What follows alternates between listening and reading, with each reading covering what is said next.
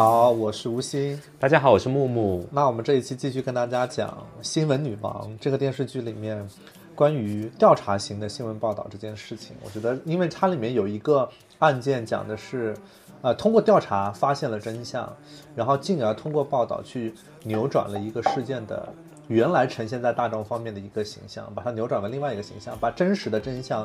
啊，还给观众的这么一个事件，所以说这个我们可以和大家简单的介绍和讨论。所以大家有猜出上一期讲的明星是谁吗？可能没有吧，没有人去猜。看评论区，我们回头看一下评论。主要是我们没有给昵称的缩写，这种就就他线索线索太少了，说是谁都可以。我们会提供更多明星的这样的。这是让大家探索的功课吗？是，大家要做探索报道。对，但肯定要反复听我们节目。那所以关于这个。这种类型的新闻，你有什么想法呢？因为我确实没怎么做过调查型的。它这里面其实剧里面是这么，它是一个非常非常小的一个切入点，居民的一个噪音的一个事情。那这个它一开始这一个选题在内部是非常不被看好的。报给我，我也不会过的，对吧？因为它确实太小了。因为你说。你说那什么噪音这个事情，可能现在在很多地方都会发生，就是一个小的不能。但是它有一个点，就是 Stupid，我我就不叫他名字，就叫 Stupid。就是 Stupid 去报题的时候，他有说这是一个网络红人，他有稍微加点分，是他发现了他的价值，对他有稍微发现提供了一些价值，对他有功课，但是他这个功课就只到这了嘛，因为他没有更多线索了。对，所以一个网络红人制造噪音这个东西，确实还是不太值得报道吧。对，因为其实网络红人现在很多，比如说主播。他在直播的时候骂人也算制造噪音啊，是吧？比如说游戏主播在那打的时候，他骂队友，难道你要去报警吗？这个也不太好吧？就你去报道某某某那个什么电竞主播骂人，也去也去派专家组去调查。对这个，这个你简单，你发个稿就完事儿了。这个你还调查行干嘛？所以张嘉言是拦住了他。对，因为张嘉言判断这个事事情不值得去深挖。嗯嗯嗯。但是呢，因为他自己首先他是新人，嗯，然后呢，他也要证明自己，加上他自己也没有没有活干。说白了，他其实就去跑了一下这个题，然后他就发现了这个呃，首先就说他发现了这个人是一个网红，他可能有一定的价值，然后呢，他就继续往下跟，在他的就是所谓的那个 mentor，他的那个带带领者反对的情况下，他继续跟，然后慢慢的、慢慢的就挖出了一个。呃，一个非常算是一个血腥的一一个事实，就是这个所谓的网红，他疑似有一个持刀伤人的行为，那其实他就是升级成为一个严重的一个社会事件了。嗯，并且在他们对峙过程中，网那个网红还拿出了疑似手枪型物体，哎，这个点，这个点很重要，对，这个点很重要。然后去可能在现场会造成了很紧张的一个状况，然后最后他们也是通过了一些方法去解决了这个事情。其实关于疑似手枪体这个东西吧，我当时看的时候也挺有感触的。对，就是因为作为这个从业人员，你才知道这个事情有多关键。嗯，就是它到底是不是持枪，不是说你通过画面第一眼判断你就能够定性的。因为作为一个新闻媒体，有公信力的媒体。你可能就给这个事情定了一个性，但是你没有求证过，对吧？然后也不是出自比如说警方啊什么的一些官官方的口径，所以这个东西在当下又在直播的时候那么紧张。呃，文姐、Man 姐跟那个呃梁静仁，对梁静仁，他们两个就是一个让他说是手枪，一个让他说是手枪型物体，但是那个他最后说的是疑似手枪，对他自己折中了吧，算是折中了一下，因为大家可能不太能知道。这两种表达方式的这个差异，这个对于他来说，他现场做这个折中，其实对于我而言，我觉得是可以接受的，嗯，对吧？因为他没有说没有完全把两个人的需求都都都 say no 了。对于他这个下属而言，他有照顾两方的说法。这个他是他蛮聪明的点，但是之后因为对方开枪了嘛，他就 他就直接说出现场开枪，呃，气枪也是枪吧，开枪不算错吧？你那咬文嚼字就不对了吧？嗯，你说的也有道理。对呀，对，对，如果我就是我会觉得说他说开枪并不是错，大错特错，对，因为他开确实开的气枪，是。开枪未伤到人，对吧？事后证明是气枪，你是可以找补回来的。是，嗯，我觉得这个倒是没有错，你觉得还好？对我，我觉得如果他说是手枪，这个就是大错特错，是对吧？所以他这这一点，我觉得他肯定是上直播也没多少次嘛，这种案紧急案件型又在现场发生的，他说错，就是着急了。他自己对一个可能就是他这么现场直击型的直播，他没有经验。对，然后另外一个可能是他当时其实有一点点叛叛变的那个因素在身上。你说他有一点点对，有一点点会倾向于 George 的那个。所以他下意识里面，因为他私底下就是跟 George 在乱搞啊。对，所以男女朋友了啊啊，男女朋友 男女朋友，因为后面又引出他性骚扰的话题，这个就按下再说。对，但是他这我觉得也是，因为他当下他可能 George 对他的影响还是说他比较站 George 这边，哎，就是手枪，是他下意识就说了开枪，也是有道理。所以说他说出手枪的这个。这个选择以后，他其实已经相当于站在了闷姐的对立面，因为他们其实之间斗的是很厉害的。哦，这么细哦。对，后面就引发了闷姐一系列对他的怀疑嘛。那职场的部分我们也是按下不表，之后再聊。就聊这个调查型新闻，就是我不知道大家有没有看过那种调查式报道啊？它可以是一种。就像电视台这样的，它可能是一条电视片子，五分钟，呃，也可以是一篇深度稿，你需要花个十多分钟去阅读这样的稿件。比如说《人物》这样的杂志，它可能也会有深度的那种大稿特稿这么一个新。这样的新闻其实它算是新闻的一种类型，我个人觉得，因为它需要你去结合已经发生的一个事件去做更深层面的一个解析，或者说是真相的探索。嗯，这个其实对于。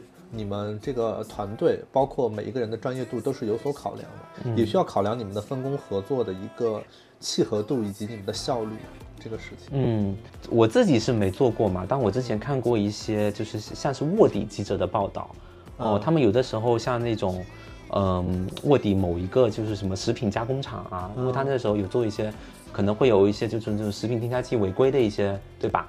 然后他是卧底是要假装员工的。那像这种事情，他也要讲究一个里应外合，就是得有人保证他的安全嘛，到时候能够接他出去。有看过这个相关的一些纪录片。那我自己呢，就是在娱乐行业，我本身虽然没有做，但我身边有一些同事是做过，像是这种深度调查的，因为他们可能他们的信息源是，嗯，就有点像剧中这样，是很小的一个信息源，就是说某一个明星的粉丝群里面有这种。啊，违规违规就是集资集资。的现象，然后可能就只有一两条微信，或者说网上的一两个帖子，然后大家可能就是会针对这个会去开一个选题会，大家去讨论对这个事情可能背后可能会有什么原因啊什么的，大家去做一些构想，然后会派有能力去深入这个粉丝群体的记者同学，去真的去卧底那个粉丝群，因为我跟你讲，其实这个真的不好做的原因是在于这些粉丝都很警惕。他们会去采访他们吗？不是，他是假装自己是记假装自己是自己是粉丝哦，你不可能去以记者的身份去采访的哦，暗相当于像暗处去。你以为是张小斐啊？采访惠英红啊？就是你得假装自己是粉丝，所以你如果不是他的粉丝，你得让自己成为他的粉丝。你是不是要够了解？因为他们很多很多粉丝群里面，对于你就是入他们的这个群体是要考核的。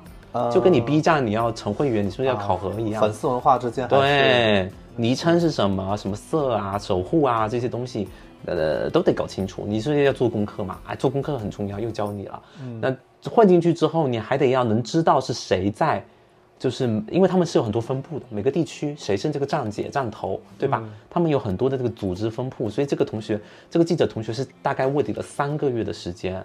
然后有了完整的技术，因为他是边深入，然后边记录人家跟他对话，因为他会跟人家聊嘛，嗯，他手上会留着所有的证据，就是聊天的证据啊，包括他也会随身带录音笔。他是个顶流明星吗？呃，算顶流，那时候算顶流啦。男的女的？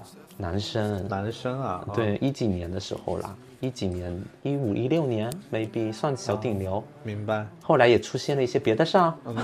对对，反正 anyway 就是这个记者卧底了三个月回来，就是记者一边在收集资料的时候，他其实一边也有在写写这个稿件，因为是跟随他自己发生的时间在进行的嘛。啊，作为后方的编辑，那我们承担的作用，一个就是说，对他实时发来的一些图文资料，我们会进行一些就是资料的补充和收集，会帮他审稿，以及帮他看说这个稿件中哪还缺失哪些角度，因为你不能只从粉丝群这一个角度出发，因为。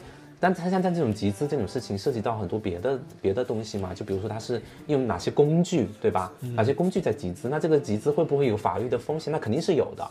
那像这种律师团体啊，是不是我们是不是也要联系，对吧？那像艺人那边他自己对这个事情有什么反反馈，也是我们需要。所以呃，记者跟编辑是一个相互配合的过程，所以这个特稿是一个很多人的大团队的一个工作。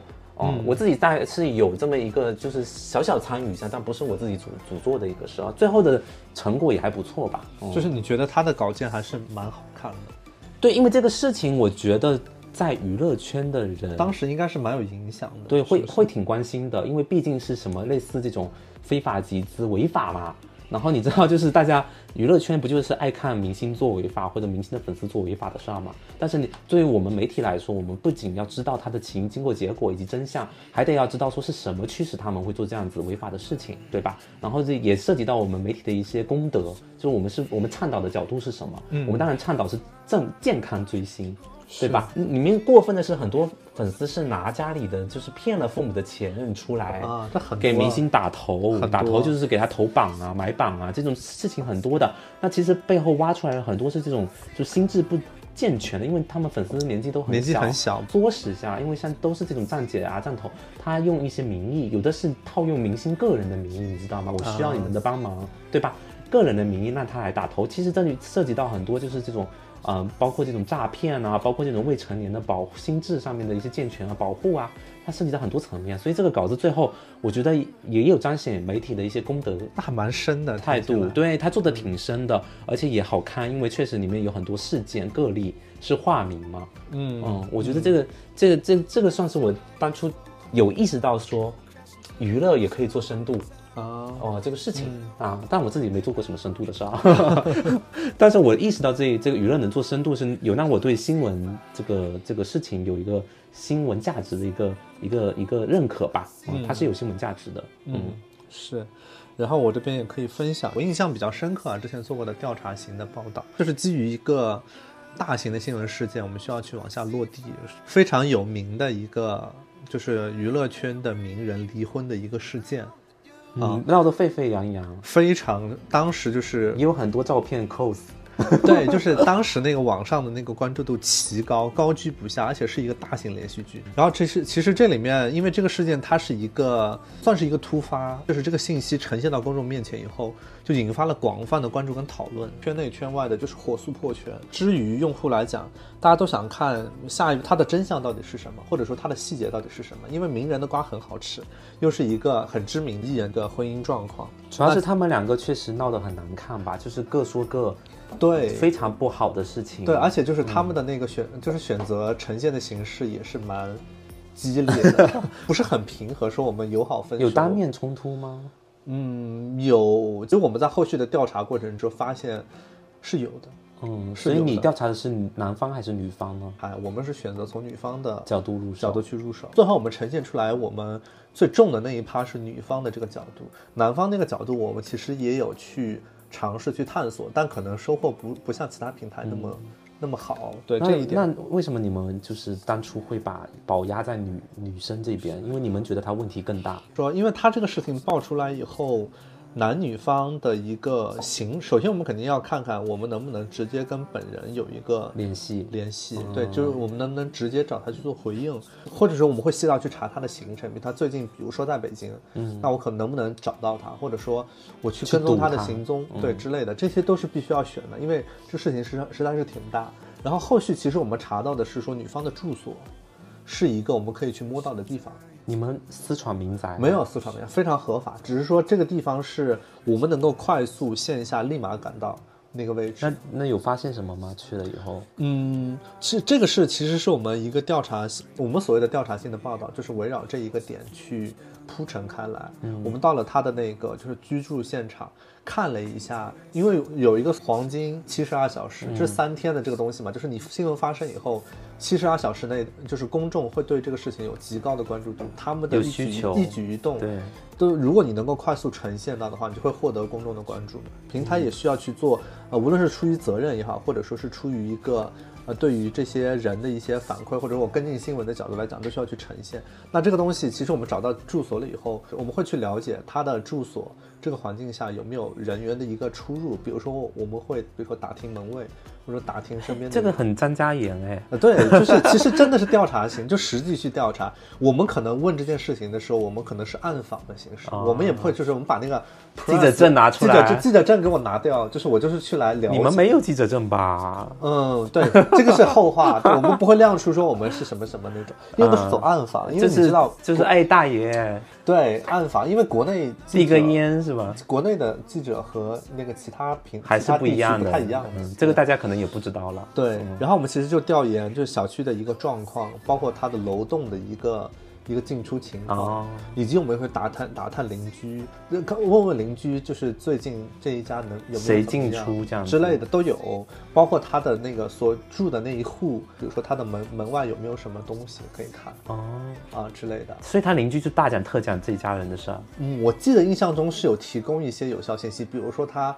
三天没回来之类的，或者说近期有回来，类似于这样的一些信息。哦对，就是你当因为你当下那个状况，大家其实所有的媒体和网友都一样，都是懵逼的。嗯大家通过通过你的资源，或者说你的人脉，或者说你的方式去进步的向那个真相去靠近，都是谁做的决策呀？就是老板做的呀。哦，对，就肯定就像那个剧里面一样，会有一个快速的一个报体会。嗯，大家就就聚在一起，对，聚在一起讨论完以后，火火速的去分工，大家还是蛮就是想想象一下，还是蛮那个打鸡血的，很鸡血肾上因为腺素对。因为这个事情当时我们是真的是轮班，这个事情的值班的同学是轮班倒，因为他可能随时都在嗯有新变化，有新东西嗯，要随时调整嘛。随时调整。对，然后我们最后其实是呈现了女方的一个发生这个事情之前。以及之后的一从住所这个角度来推到他自己本身处于一个什么样的一个状态，但如果他是你是纯猜测吧？嗯是纯猜测，但我们是呈现事实，哦我们呈现的是他的一个事实，让大家去判断。哦，你只是跟张嘉言说他三天没回家对，或者说他出他在家三天没有出门，哦，这个这样的，但是你没有说他什么极度悲痛，然后掩面哭泣，这种其实会带感情色彩，其实不太会写到文字型的报道里面去。嗯，所以大家要注意哦，就是对这个不大家要一带着立场去，报道从。从业，因为尤其是你的文字，你需要非常非常客观。如果你是视频，你呈现原视频，大家怎么看是大家的大家事情再怎么判断是他的事儿，对对吧？？所以这里面也是我们做，比如说文字工作媒体和电视工作媒体的不一样不。一样，嗯，所以我们反而会有的时候更要谨慎一点。对，嗯就是这样的事件，我们会再继续怎么去调查。比如说，我们因为他们是名人嘛，我们会去尝试去了解他们的名下的资产状况，因为现在很容易去查他们有没有公司，有没有一些？之类的这样这样的平台，就是比如说你的公司有一个存续或者说是注销，嗯以及你在经营一段时间内的变动，因为你知道婚姻这件事情，无非就是为了感情或者钱嘛。嗯如果它涉及到一些大的一些变动，会不会有一些转移财产的一些风险，嗯或者说它会不会有一些所谓的职务侵占，都是有可能，因为明星但是你也只能说是把你检就是调查出来的结果讲出来，几月几份，比如说某某几月几号怎么怎么样，某人名下的公司均在什么什么什么注销，啊这是一篇报道，它是一个事实的一个呈现。它嗯是，但是它如果添加到你整个报道的那个，它能起到一定作用。对，它是一个很关键的。因为它上联系上下文嘛，大家自己会有这个判断，说，哎，那他们是不是闹掰了？因为公司都对吧，对都都注销啦，是的然后名字转了，转到小三名下啦，对吧？之类这样然后就会开始骂小三，对。类似，在呃这样慢慢的靠近真相的过程中，其中一个很关键的点就是看我们能不能拍到当事人的行嗯踪，他的行踪很重要。假设因为我们现在不都可以查他们信息嘛，虽然说可能不一定合法，比如他可能呃两天以后他会去到，比如说会来到呃 A 城市，嗯，那我们接机我们可能真的会去到那个地方等他，嗯会要去抓到他。但是我就是说，就是这就涉及到线人嘛，嗯就这种东西的话，我们自己会有哪些信息，就是所谓的信息源呢？就这个人去哪到哪，会坐哪个航班，什么什么什么东西，有的他也不是特别公开啊，是，是对吧？有些是他还特意很保密，就是躲着你对嘛。是的那我们自己有什么线人的资源吗？对，会有线人的相对成熟一些的媒体，它的所谓的记者的一个布局，肯定是很多个城市都会有。嗯我可能会保证我在一些，比如说明星出席比较多的一些城市的机场，或者说一些重要的一些场所，我都能够有很一手的一些消息，比如说谁来没来，或者他干嘛了，这些其实都是常年做这件事情的人积累下来的都会去积累的一件事情。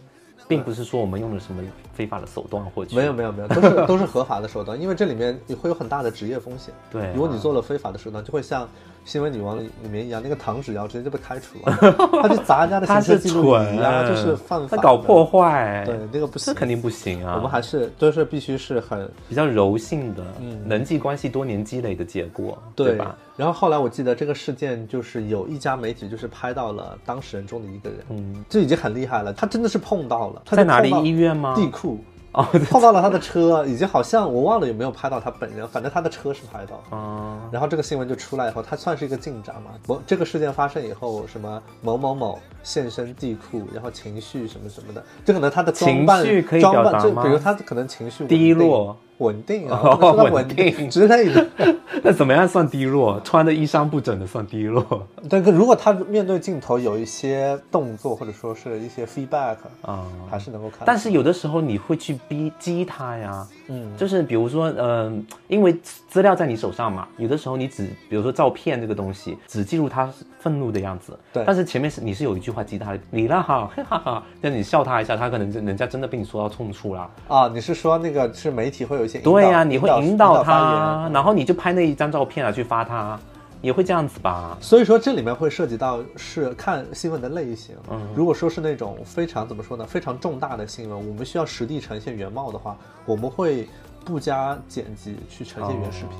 这个很重要，因为这里面会可能会牵扯到你这个媒体，它你是不是中立，你是不是尽到了一个媒体该做的事情。是，我们会发言。但是我看新闻女王中，大家都互相剪对方的片子，就把它给我剪掉，把这里给我剪掉。这里面讲的是还是像那个基金会竞选，怎么说呢？它不是一个纯新闻，就纯纯的现场直击。现场直击你还是你要么你开直播，要么就是原素材一刀不剪掉，一刀不剪，你不能这样子就是。对方怎么样你就给我剪掉了，你觉得不好就剪掉。剪辑这个事情闹出过很多问题，像最近几年内不就是说，就某个媒体拍到某个明星，他可能有一些不检点的行为之类的，那那个明星就是说，那我没有怎么怎么样，那媒体就放出原视频一刀未剪，他就说我就一刀未剪就这样，有这样自证自证自己报道然后被打脸的，对啊，明星就被打脸。是吃蛋糕吗？嗯，可能也是吃别的吧。对，还能吃什么啊？他可能是喝东西啊之类的，呃，只不过用一根吸管之类的。对，然后所对，所以说其实这个一刀未剪这件事情，有的时候对于媒体来讲，也是保证你公信力的一种类型。但一刀未剪这个东西是可以验证的吧？可以，就是我们可以就是通过一些技术手段验证它确实是没有动过的。就哪怕我把机子交进交上去，也让让技术部门去验证都可以。就他就有这个底气，他才能够放出一刀。所以那个明明星为什么？明明做了要赌呢，我觉得他可能觉得这个不是个事儿吧，不是个事儿你就说出来嘛，你为什么要？但是因为他自己可能觉得不是个事儿，但是至于网友或者说大众的眼光来看，他可能是有一点点，他又想要解释，对，有点 over，他又想要解释，但是媒体不给他这个机会了。对他肯定，因为从他的视角，他觉得这个东西只是一个正常的行为，他确实没有做特别过分的行为。对，没有，当然没有。对，但是他主要是他跟你呛，他跟媒体去呛，对以及他是单身，所以说这个就很 很微妙，你知道吗？就中间的这个点，每一个人都有一个 balance，粉丝可能很受不了，但是如果说是。呃，那种可能自己也有很丰富的感情经历，就觉得那些人就觉得说，那这有啥呀？这不就是就简单的吃个东西？所以他还是踩到了某些人的雷区。对，就是他要服务好所有人，确实挺难的。就没服务好媒体，结果就被打 打脸了，是吧？这媒体也挺缺德的哈，有点缺德，我觉得 很下作。好啦，讲了这么多就是调查的事情，那你自己觉得，相比于别的类型的新闻，调查类的新闻是一个新闻从业人员体现自己工作价值的一个最好的途径吗？就是新闻行业里面有没有这种高低贵贱啊？就比如说做新闻调查的调查类的，就是最牛逼的，有没有这种想？有没有这种？我觉得某种程度上是有的。这媒体人可能会分为，比如说编辑或者是编导，嗯，哪怕是摄影摄像，其实也都算媒体人。但是你能做什么类型的新闻，确实和个人能力有关。比如说，有的人他报道，比如说什么大公司换老板，他可能是财经方面的，那我有这个能力把这个稿子写得很好看。对，确实他自己是有那个积累的。那如果有的人他只是说我可能跑跑现场，我只能呈现出现场的一个具体的一个情况，但我没有一个 sense 去挖掘到它背后的故事，这个确实跟记者的功力相关。那像调查型的报道这种类型，我觉得是比较难的报道综合吧，它很综合，它需要考核你的一个破局的能力，就是你需要看，比如说你到了，你哪怕知道这里面有东西，你进不进得去是你的本事。有的切入点也是，对你有切入点以后，你还要能够把它落地，这个其实很考验人。这个可能不不只是你个人的专业能力，包括你的什么，比如说你的胆识、你的资源，对对吧？包括你是不是呃也能吃得了这个苦？是有的有的东西是要花时间的嘛。对，就举一个例子，因为你看现在公司老板都会说，比如说我要比尔盖茨专访。或者说我要马斯克专访，对，这哎，对他其实他要这个东西，那大家确实也都知道，如果我能踩到他们，确实很牛逼。但是谁能做成？这个其实真的是拼媒呃记者们的能力。对，有的人他可能就还真的做得成。可以啊，这个比如有那个人家妈妈的 私照，然后要 要挟他，是吧？对，所以说这个确实记者在这个段位里面，姐会做的事。我觉得温姐还好，温姐她就算用了一些极致的手段。它也是一个综合的一个最好的选择。比如说，你看，他像人基金基金会那个 case，他们有选择把张嘉妍给他的材料曝光出来，因为曝光出来，张嘉妍的恋情可能就玩完了。他是会，就是他是输掉的那一方，对，只是他自己没意识到。对，我可能，哎，我男友会，对吧？就是挂钩。对，张嘉张嘉妍的招其实并不能用。嗯。她就算爆出来以后，我相信她以后也会因为这个事情后悔。她男友感觉就做不了律师。她是一个很好的刀啦，就是张。我觉得你刚才说到说，这里就讲到说，比如说新闻中。怎么样比较极致的问题嘛？这个也是我们编姐常说的。我要让你见识一下什么新闻的极致。那我觉得呢，就是这几个主播都还蛮有他们各自的代表性的。是，你看这个拿包来比喻嘛，他们也这样子说过。像这个徐小薇就是很好用的，你哪哪块装需要它就往哪哪块搬嘛，而且他很听话。对，他就是你装奶粉的包，对吧？那像那个呃张嘉妍呢，它就是一个很实用的休闲包。他就是冲锋陷阵，而且现场就是靠他。你有，我记得说他传回来的东西不用审，不用审，这个真的是对一个东西直接上。但对于一个记者而言，这是很高的评价了。你的东西我看都不看，绝对是好东西，而且是不会有出什么大问题的，你就上就完事儿了，对吧？那像那那个比较漂亮的许诗晴，对，她有她的能力吧，因为她可能她有话，她自己的话题性。她漂漂亮亮的，它是一个花瓶，对吧？但是它在情感方面有的时候能够触动到你，因为它就是打这个牌的。对，所以我觉得他们三个人也是互相制约又各呈现功能。对，那我觉得 Man 姐的话，她可能曾经也是他们其中的某一个人。对，呃，然后自己成长之后，像你说的，她就教会张嘉妍一件事情，就是你你这把刀是好用，但是你戳到多深是你自己能决定的呀，你不能把自己伤筋动骨了。赔上自己的恋情，对吧？所以我觉得他这个新闻的极致，不仅是个人能力、个人资源、视角的体现，当然也有他自己全局观、自己的个人的这个各种综合的判断力啊，这种综合因素下，他这个人能把什么事这个事情做得多漂亮的一个能力。是，我觉得 Man 姐至少在这方面极致是极致了。对，但做领导还要学一学。对他其实，在新闻这件事情上，他能够充分的去调用每个人的。在整个报道里面的功能，比如说他甚至能够直接给一线记者打电话说我要什么东西，你给我去拿。对，但是涉及到一些 PUA 吧，我不知道。对你比如说他，我觉得他会判断，比如说这个东西张嘉妍他肯定会拒绝我啊，我直接打给刘艳，刘艳可能会给我，因为张嘉妍肯定不会给我，刘艳可能给我，我需要就是打他，我就打这个电话让他要一下，但如果他不给我没关系，我也试一下，我还有别的。对我有 Plan Plan B，就是他真的做这些事情很极致，我相信大家在工作中。大部分人习惯性的可能就是我给一个方案，嗯，但是可能老板有的时候他百分之九十以上不会对你这个方案一直接就满意，你可能还需要有一些 backup 的一些选择给他。对对，这个我觉得是曼姐她做事很稳妥，以及她受方太太信任最重要的一个点。嗯，你你信他总不会错，他会给你一个很满意的一个答案。他有点像是张嘉妍的，就是 plus 吧，是世俗化以后的版本。经历过伤痛后的版本，而且更绝情了一点。是对，因为我觉得张嘉妍她虽然嘴上说的很绝情，但是她是会后悔的人。对，嗯，但是 Man 姐就是她是已经把灵魂出卖了。就是 Man 姐是那种，就是我先把事情做完，然后我再来后悔。我承担结果，但我也不见得后悔啊。啊，对他可能不会后悔，他可能会觉得说。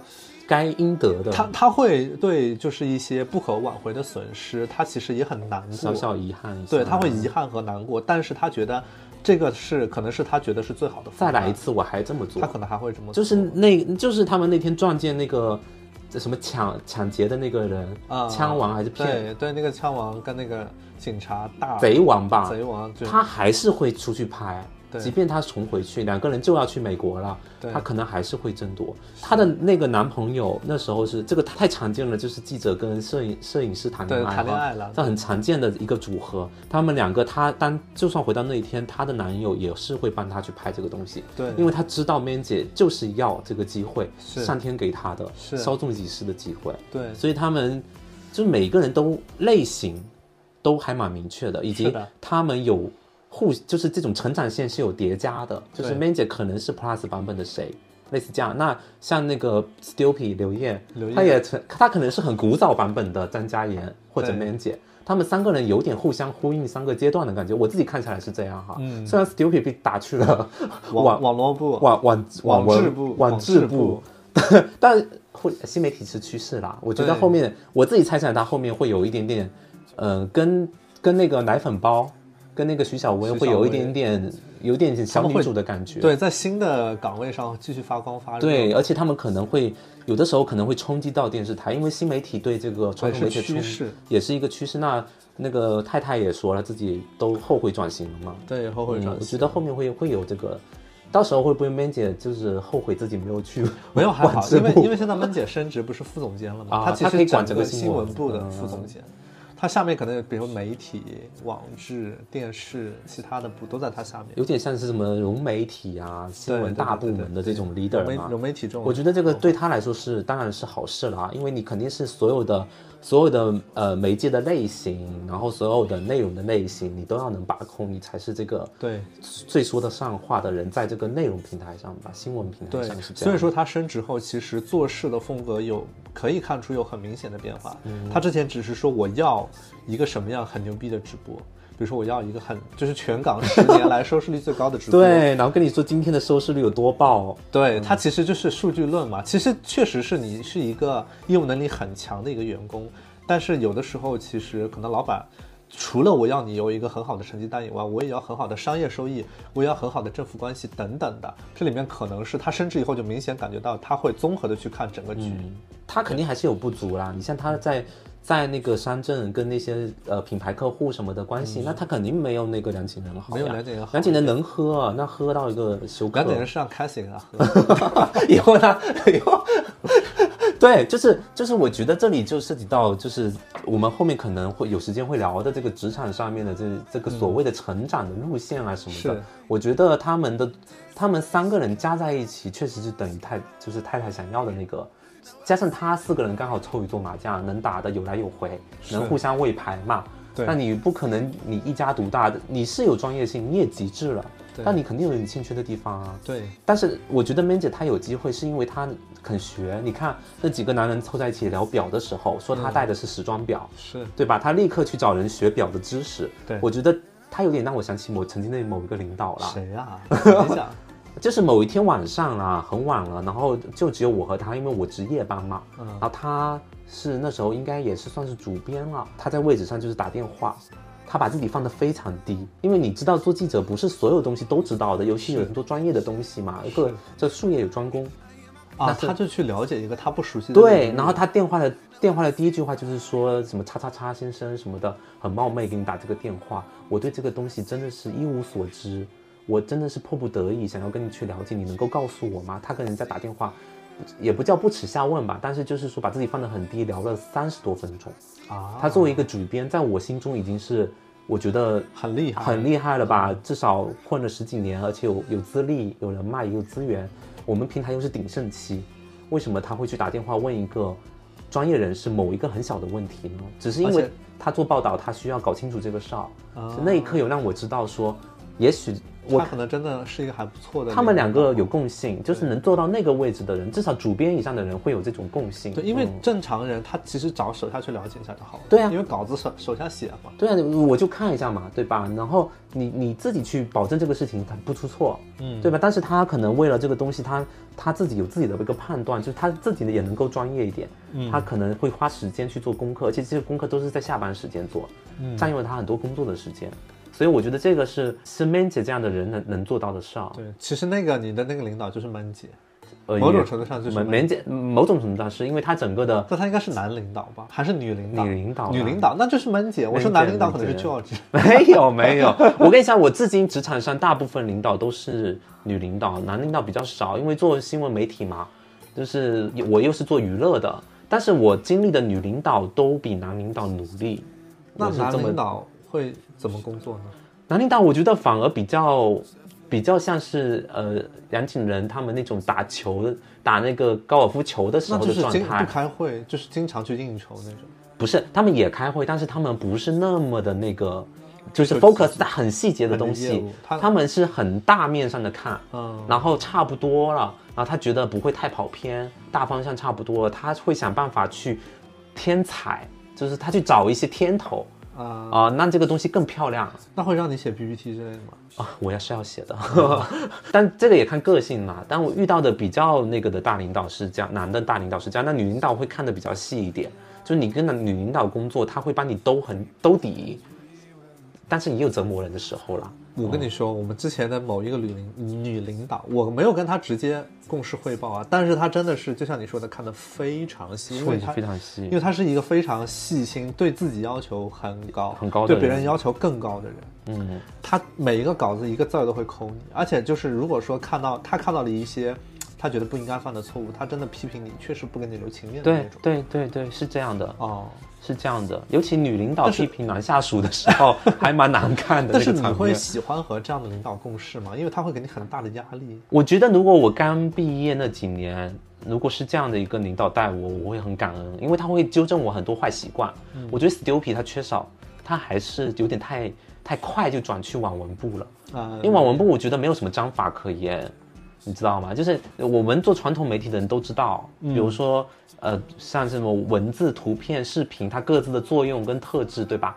要注意的点，包括你一个标题、一个表述，是不是会伤害到别人、影响到别人，这些东西我要系统性的在专业的媒体工作过的人，他系统性的训练下能够学会的。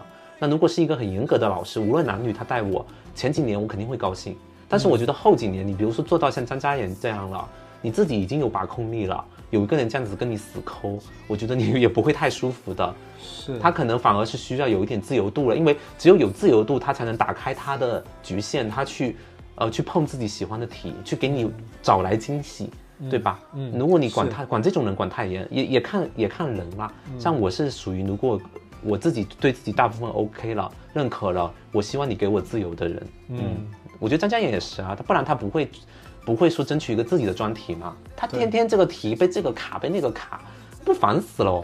宁愿出卖灵魂也要上题啊，对不对？对，辛辛苦苦调研的，他也后面应该。会是这样的剧情，他可能但就看他怎么保持初心了。就是这嗯个、这种出卖灵魂的事情，一旦做了就很难回来了，因为你已经被人家你有所求了嘛，对你会被人家拿捏的，是的，对吧？他之前就是走这种我只追求新闻真相，对吧？我对这里无欲无求的那种类型，反而就是比较难拿捏他咯。对这种人人人我职场中也遇到过，下场都不会特别好。啊，就是你、哦就是你专业能力强，但是你会你太有个性了，或者是你太不啊服管了，这种人下场也不会特别好。是因为你绝对不可能成为 leader，嗯就是大领导，对吧？嗯你可能带自己一两个人可以，但是如果让你成为大领导，你没有办法全，就是所谓的这个制衡和权衡，这这个东西是你个性上你阻止自己去学会的事情，你肯定会吃大亏的。嗯，所以为什么那个太太，呃，我觉得她不是单独约见张嘉妍，对呀、我他是，但是他也知道说张嘉妍起到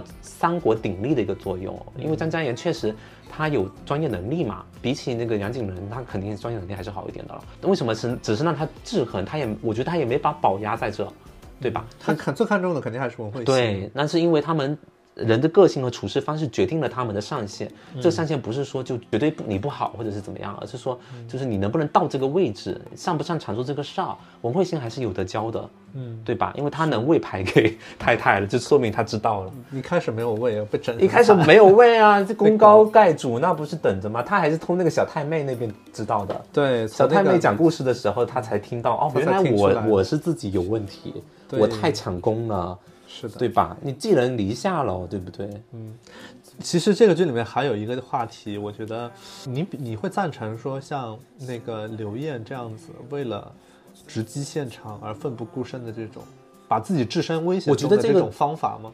我觉得它里面讲到一些新闻原理，我觉得就是讲到说新闻是正在发生和就是现在正在发生的事儿，嗯，这种东西我是挺认可的。就是我觉得说，你如果作为一个真的是就是说想做出好新闻的人啊，新闻是发生了和正在发生的事啊，这个我是蛮认可的。如果你是作为一个想要做出好新闻的人，我觉得这些东西是你要遵守的。嗯，如果你像他像 Stupid。进那个火场这个事情，我是绝对不支持的。嗯，首首先，我觉得个人安全这些都是老生常谈的问题。我是觉得说，你不是专业的人士，你进去之后，你可能会影响结果，你明白吗？就是你只是你应该做好一个记录者，你可能离这个事事件要有点距离，保持自己安全的情况下，把它真实的面貌还原出来就可以了。你的你的工作就到这了，嗯，对吧？而不是你进去，然后你东碰西碰。他真的是东碰西碰，他像那个警察要保护犯罪现场，人家都是保护的。他冲进火场，他这里拉一下，那里拉一下，他那个东西不是被那个水喷水口不是被那个包住了吗？二次爆炸就是他引发的吧？他碰到了碰到东西了，就是他拍也就算了，他还去扯那玩意儿，嗯，对吧？你拍嘛，你拍完你走嘛，他去扯扯了之后自己摔跤。摔跤之后引起大爆炸，那个那个东西又刚好喷水，他自己救了自己，倒是好事啊。但是他是不是影响了这个结果嘛？对，所以很多事情有的时候你多一个影响因素，你就说不清了。你你作为一个新闻工作者，你为什么让自己成为那个影响因素？是，这是特别不好的事情。你像之前那个卧底的同学，他也没有去影响人家呀，他是假装粉丝跟人家混，他完全跟随对方的行动，他没有跟对方讲，小女孩，你拿家里的钱。啊，就没有去教条，你去改变你这样子你不好。他没有试图参与，他没有参与，他自己肯定不参与，他又不是傻子，他也没有去影响人家的决策，对吧？他是 follow 人家的整个进度，他假装自己自己有点像那个那个那个那个那个先顺应你嘛，然后最后再直接反攻你的那种感觉，有那种爽感在。是，但但是他是做了一个报道，他没有直接阻止这个事情发生嘛？嗯，我觉得这个还是对我来说算铁律哎，我觉得。Man 姐在这个事情上确实是起到了一个 PUA 和教唆的一个 一个作用嘛，就是领导都会 PUA 的方法。对他其实像你说的，他考虑的很周全，即便没有这个人做到这个事，他也有后招。嗯，但是这个东西吧，确实就是你把人家的生命啊、安全啊都都放在一个很危险的地方，如果真出了什么事儿，我相信他这样子的人，他也也会，就是对他来说也是一个心理创伤。对，毕竟是因为他导致的。对她其实自己一直对于自己的之前的男朋友因工作而负伤，并且没有办法做这个职业，其实也是心里有阴影的。那个许诗晴就是啊，许诗晴在背后做作怪，然后那那个谁的妹妹，那个小太妹啊，是那个徐小薇的妹妹，好像被车撞了，十三集的时候，对，就是她，她虽然是使坏了，就是也不是说就是说报道新闻她去影响。但是他他他是没有料到会有这样的一个结果，但是他就是作为一个新闻人，他可能第一时间就想的是我要不要介入这个事情，他是明显介入了，对，而且他的引起了一个很不好的结果。他的风格其实就是这样，他是参与的，他天天就是把自己打扮的那个花枝招展的去现场，然后他会煽煽起那个小男孩说：“你爸爸，小朋友，你爸爸呢？” 就是感觉自己在拍戏啊，滴假眼泪啊，他去拍戏去，然后胸口夹那个摄像机去拍那个网红持刀的事件啊。把人家彻底逼疯，他真的是一个危险分子。我跟你讲，我觉得我也非常不赞成他的方法。对呀，所以我觉得 Man 姐可能像这种这种人，小姑娘被他用一用，也是，呃，每个时每个时节总有那么一个人能被他用一下的。对，其实就是许诗晴，她不太适合现场探访。他更适合坐在主播台上美美的去报道。搞不清楚，他就行了。他可是连税率都搞不清楚哎，不是烟草税率他都讲错稿子不是他写，主播不用写稿子，不用写稿，不用写稿，那也基础的常识啊。那不能稿子怎么写你怎么念吧？会被然后就被徐小薇骂他说没有脑子之类的。这谁都要骂他吧？这基本常识。怎么会低啊？因为做新闻从业人员的每天的新闻你是要关注的吧？对，无论是什么类型的财经啊，还是社会政治新闻，你好歹早上起来看一看，每天这不是基本吗？每天早上早起早，比如说五点还是七点，你就该开开始看新闻了。是他肯定是没有，他每天都在那个涂粉底吧，做头发吧，他没有在做功课啊。而且也说了，这个事情是全社会都关注的事啊，他不关注，这又不是一个多难的数据，对对吧？就这人吧，我觉得许事情最大的问题就是在于说他心思不花在你觉得他有一点点不在，就是没有好好的去对得起自己。他想找一些小小的机会，就是一下子出来。对，就比如说名人去世，对，名人去世他就是赶上，那那个其他人都不敢上，对吧？大家都知道会多严重，他就是赶上，就是因为他想走捷径，他知道这个事情火了就就炸了。然后像他平时做功课，你能发现他如果做功课，他有的时候是能做，做的还不错的，因为有些点他也发现了，对吧？然后那个 man 姐还说你自己功课也做的不错的，是对吧？但是他的就是你不逼他，他就不会做这些事儿了，是，他就想着说哪一天美美的他就爆了。对，但是他从从目至少到目前在电视剧里面的一个。从记者这个角度的专业能力的表现，我觉得是强过徐小薇的。无论是你看，那当然，徐小薇伪造伪造学历的是吗？一个是伪造学历，你看，你看，包括他们那个基金会候选的时候，他直接去找那个医生啊，他去拿到了第一手资料，然后呢，他通过曼姐的作业里面发现了那个香港首富的一个老朋友，嗯，并且让他去做了一个挂什么的，对，一起一起一起打拼的，就他的专业能力是不庸毋庸置疑的，只是说采用的方式或者说是呈现方式。之于很多其他人来讲，觉得他是一个有争议的一个同事。对，如果是他这种风格的同事在职场中，你让我这三个我做我选做对。同事的话，对。我可能还宁愿是他，而不是徐诗晴吗？对，而不是徐小薇。你觉得徐小薇帮不上忙？徐小薇就是她的作用可能就是助理啊，端茶送水、泡水。徐小薇比较适合做行政，就是她不太适合，就是助理吗？助秘书之类的。因为因为我们讲新闻行业没门槛又有门槛嘛。对，那门槛的话，就是对于比较高级的人来说，其实要求你很综合的一个人才的类型，你不太能有什么明显的短板，对吧？对。但是徐小薇她嘛短板很多嘛。一个是她自己有一些基础性的一些疾病，她有比较情绪不稳定，抑郁症导致她情绪不稳定。这个对于新闻来说是大忌，尤其是跑现场的话。对，如果你在现场失控，或者说因为什么事情你端不住，那这个直播肯定是毁了的，对吧？那另外就是她自己，我觉得她专业能力上面也是也也是不太 OK。她应该是这三个女主播里面，就三三个当家女主播里面，我觉得是最差的。她没有什么高光的时刻，嗯，对吧？更别说她还搞什么两墙头草这种的，在职场上也是个大忌了。我觉得他，他如果不想成为炮灰，得想办法自己在自己现在的这个工作岗位上想想法子了，嗯，而不是天天跟其他两个斗。他每次我想法子的路线也不对，他就是要抱紧曼姐大腿，让下跪让曼姐原谅他。我觉得这个。这不行，这不是一个说你需要你要通过自己的能力留下。你看许诗晴，他就算站错队，他也有本事，他至少有这个勇气。我想站回来，对他敢讲出来，人家接不接受你是另外一回事。可是我记得他也去端茶烧倒水了。他现在他有他有那个苦衷的，你可能没有看到最新一集，就是他是为了让他爸爸。每天呢在就是每就一周七天能够在 prime time 见到他，因为他爸爸应该是患有老年痴呆，在养老院。天哪，打这个牌我就没法接了。所以他是争取那个是有有。他主要就是为了让爸爸能够记得。我有疑问，他为什么不天天在医院呢？嗯，可能要赚钱养 所以呢，这就是他可能工作还是这个这个我觉得理由很牵强哎，他为什么不直接在医院一直陪爸爸？因为他爸爸不是他去医院陪了，就是在后面有一个镜头。然后他说：“爸，我是你女儿。”他说：“你不是我女儿，我女儿是播 prime。”哦，他他只认电视里面的女儿，是播 prime time 就是他。啊，那我有还有一个疑问，为什么不一直重播那几集？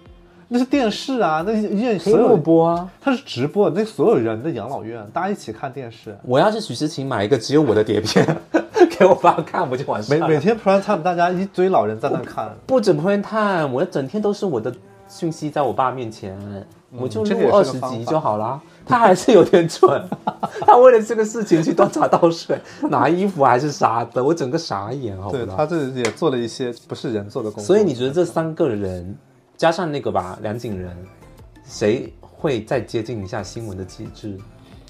他们几个，嗯，我觉得肯定还是张嘉妍接近一些，但是我是觉得张嘉妍她可能有点拧吧，嗯，他的专业能力毋庸置疑，但是如果。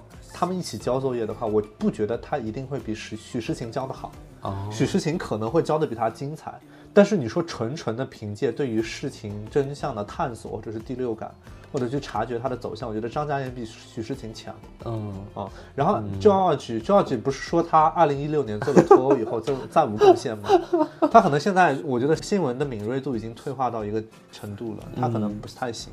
他可能跟徐小维不相上下。他们那天开会，就是连哪个选题排前排后，他都搞不清楚。对，能力确实是不太行。他心思没放在这儿了，他主要去拉拉赞助了。那他就专心拉，又为什么要跟那个？先做一个外联部，让他去当负责人得了。因为我觉得这个东西就是自古以来就有这个编辑部跟市场部这种，嗯，配合嘛，大家各有各的这个资源，然后一起在这个平台上面对吧？播出内容或者是获得。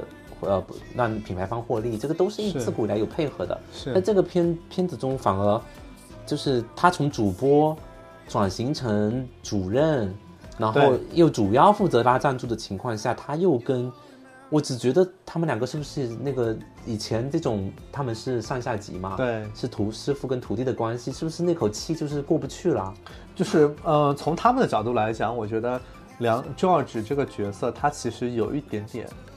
没有太高的志向，就是他可能就想局限在这个小小的电视部里面，我要压你一头，然后我上了，我以为当了领导以后我就躺平，嗯，我每天就不干活了嘛，就不是说三分之一的人，他的意思是我把你赶走，对，然后这里面就是我说了算，然后我就可以本来也是白设啊，对啊，他是自己一个人去，黑人是老包，对，老包就是他可能就是一个好情怀。的一个，那其实我觉得像。他他主要是这个问题，然后从公司，比如说方太那个角度来讲，他觉得电视部需要一个男性的观点的视角，会把它放在这更合适。哦，因为你看他们升管理层，管理层开会以后，其他都是男的，也不缺他一个男的。其他的那些部门的人，包括无论是财务啊，呃，我觉得市场也是男，就是别的部门都是男性主导的，都是男性，不缺他，其实也嗯。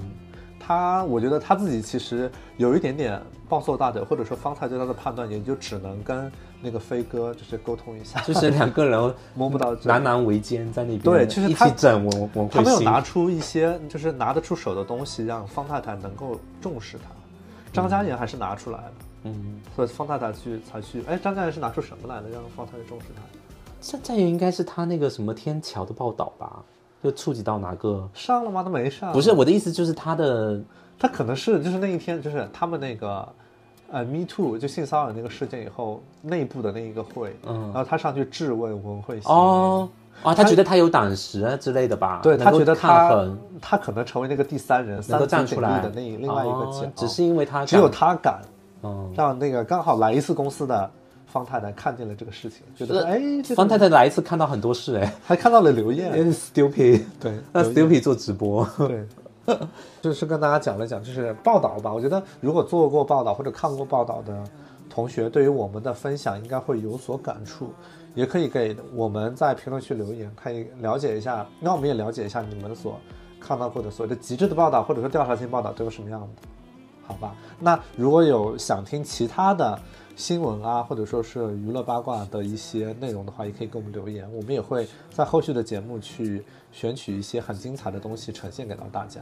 嗯嗯，好的，那今天大概就这样吧。对，本期节目就这样了。我是主播吴昕，我是木木，下期再见，拜拜拜拜。